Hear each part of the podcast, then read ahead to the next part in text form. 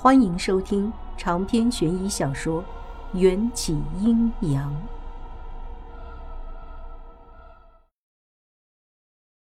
我守着外婆的尸体，一直等到半夜。供桌上的蜡烛只剩下最后一支，这些蜡烛都是被施了法的，一支燃烧尽了，后面那支才会接着燃烧。我等得心急如焚，外婆的脸色越来越灰白。身体也越来越僵硬，就好像真的已经死了。大约估算了一下，最后一支蜡烛还能燃烧三个小时。外婆，快回来呀！我握着外婆的手，徒劳地呼唤着她。又过了半个小时，我实在放心不下，决定用黑伞中的记载的走家方法去寻找外婆。方法很简单。找一个面朝西边的屋子，嘴里含住一口盐，点上白蜡烛，平躺下来念咒就行。于是我也点上七支蜡烛，开始走家。咒语刚刚念完，我就感到一阵冰凉刺骨的西北风啪啪地抽刮在我的脸上。我去，外婆可没跟我说过，阴曹地府是在北极圈。放眼望去，到处都是灰蒙蒙一片。一些像雪又不是雪的东西洒满了整片大地。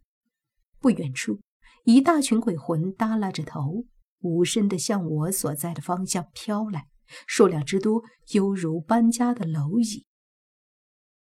请问你们有没有看见一个瞎眼的老太太？我一个接着一个地询问他们，但是这些鬼魂都不正眼瞧我，都是面无表情，两眼无神。冷漠的与我擦身而过，突然，一只手从鬼堆里伸了出来，抓住我的手腕。嘘！那人穿着一个连帽的黑斗篷，把身体遮得严严实实。他手上戴着的那枚祖母绿戒指，让我一下热泪盈眶。外婆，外婆用斗篷遮住了我，悄悄飘出鬼魂的队伍，才把我放了出来。你不好好在医院实习，下来做什么？外婆责怪的问我。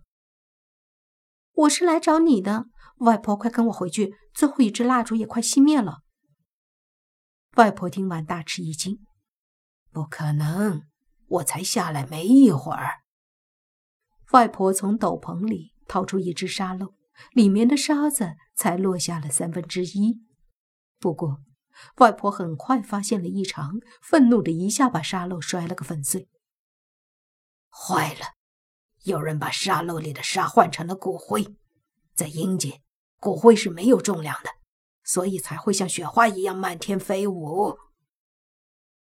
我惊讶的问：“你是说，这儿天上地下飘着的不是雪，是骨灰？”对，有什么话回上面再说。我嘴巴还没闭上，外婆就拖着我念起咒语，要带我回去。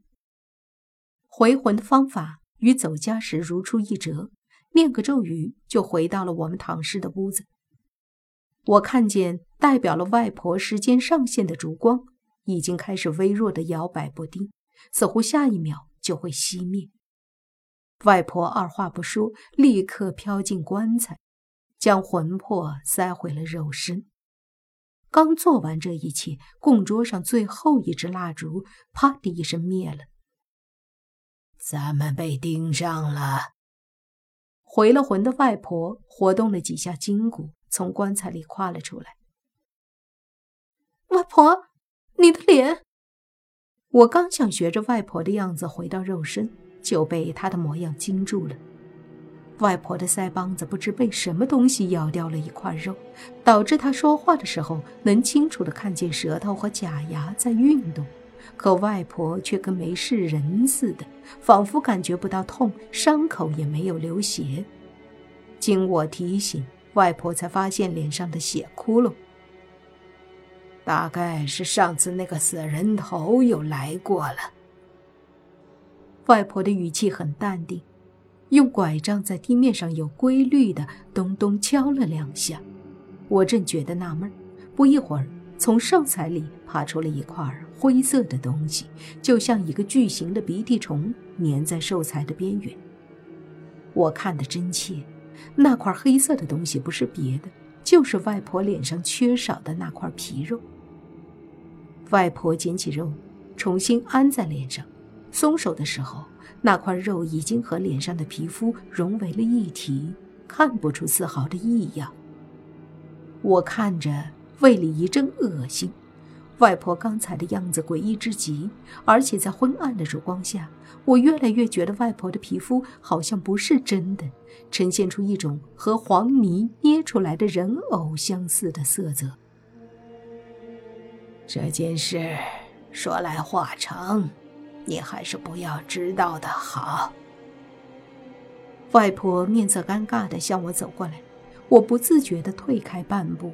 捕捉到外婆干巴巴的老脸上出现的沮丧，内心又止不住愧疚。我怎么能怀疑含辛茹苦的把我养大的外婆呢？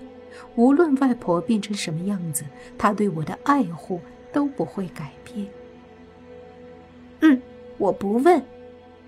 我紧握了把外婆粗糙的手，挤出了一个笑。外婆也回了我一个微笑，嘴角的褶皱里。充满了无奈。突然，外婆的鼻翼微微的颤动，像是嗅到了什么。一般来说，瞎子丧失视觉之后，其他感觉就会变得异常的灵敏，以此弥补视线的缺失。外婆慌张地摸到了我的肉身，用力把我侧翻过来。元宵，快看看你的身子底下是不是有血？我低头一看。果然，背后的衣服都被染成了红色，那血还是热的，在微凉的空气里散发出一缕缕淡淡的白烟。我也被咬了。外婆用手指沾了一些血，放在鼻子，用力嗅了嗅。没有，这应该是狗血。关于狗血的用途，我从小就耳濡目染。尤其是黑公狗的血，那是最能够辟邪的。但是把黑狗血涂在走家的人身上就非常下作了，这会让重新回到身体的魂魄立刻被黑狗血中的至阳之气烧成重伤。明枪易躲，暗箭难防，我无法忍受时刻被别人算计，甚至我都不知道算计我的究竟是人还是鬼。外婆却没有表现出任何愤怒。黑狗血确实会让灵魂难以回到身体，但也可以阻止其他脏东西靠近你的肉身。元宵，你别激动，或许这一切都是命中注定的。等我把你的身体擦干净，你就能回魂了。听外婆说话的意思，似乎还不能确定。对我撒狗血的人，到底是要帮我，还是要害我？外婆仔细的清洗干净我的身子，把我搬到了床上。我郁闷的回到肉身，骇然发现四肢身体都不能动了。我惊讶的用眼睛瞟向外婆，外婆说：“第一次走家是这样的，肉体和魂魄需要八个时辰重新适应。”以后走家就不用这么麻烦了。我的舌头不能弯曲，只能眨眨眼睛，表示我听明白了。可是我还有一肚子的话没问，比如外婆走家的原因和盯上我们的到底是什么东西。当我第 n 次对着外婆使劲眨眼之后，她终于肯开口了。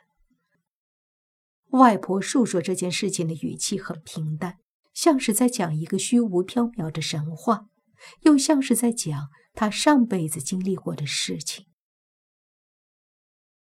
殷家村里的人之所以姓殷，是因为他们都是看护一个秦代大官的阴宅的守灵人的后代。因为阴和殷是谐音。所以他们就信了这个姓。这秦墓建造的地方也不同寻常，恰好是在一个阴门之上。阴东盗走的那枚官印，就是那把能打开阴门的钥匙。我用力的眨眼，意思是想问外婆阴门是什么，外婆却跳过了我的提问。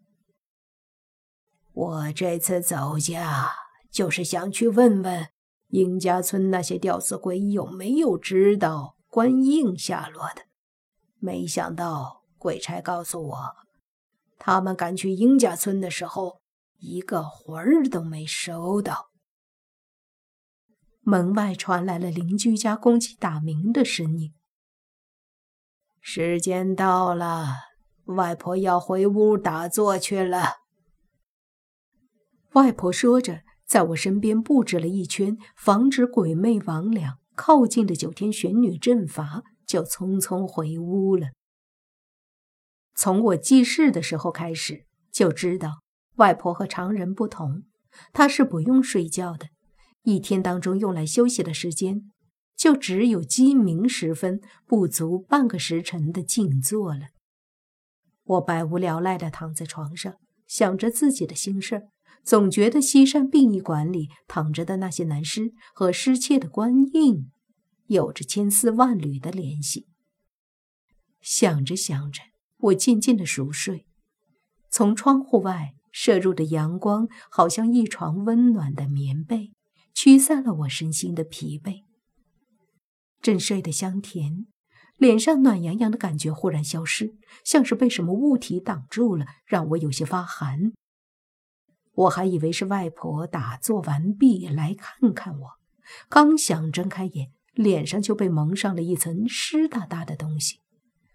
那东西滑溜溜的，带着淡淡的血腥味儿，紧紧地吸附在我的脸上，并且还在缓慢地向我的身体挪动。我一下惊了，因为这东西好像是一张刚刚被剥下来的皮。八个时辰还没到，危机时刻，我只能像砧板上的鱼，任其宰割。最要命的是。照在我脸上的那张皮子完全不透气，再不被人发现，要不了几分钟，我一定会被活活的憋死。外婆打坐的十几分钟里，会短暂的与世隔绝。为了保证我的安全，她特别布置了九天玄女阵为我护法。此时，玄女阵上的七个宫铃却一个都没有发出声响。九天玄女阵防阴不防阳。只会对阴物产生反应，遇到阳间的人就只能是普通的铃铛而已。这就说明，想要闷死我的这张皮原本就是活的。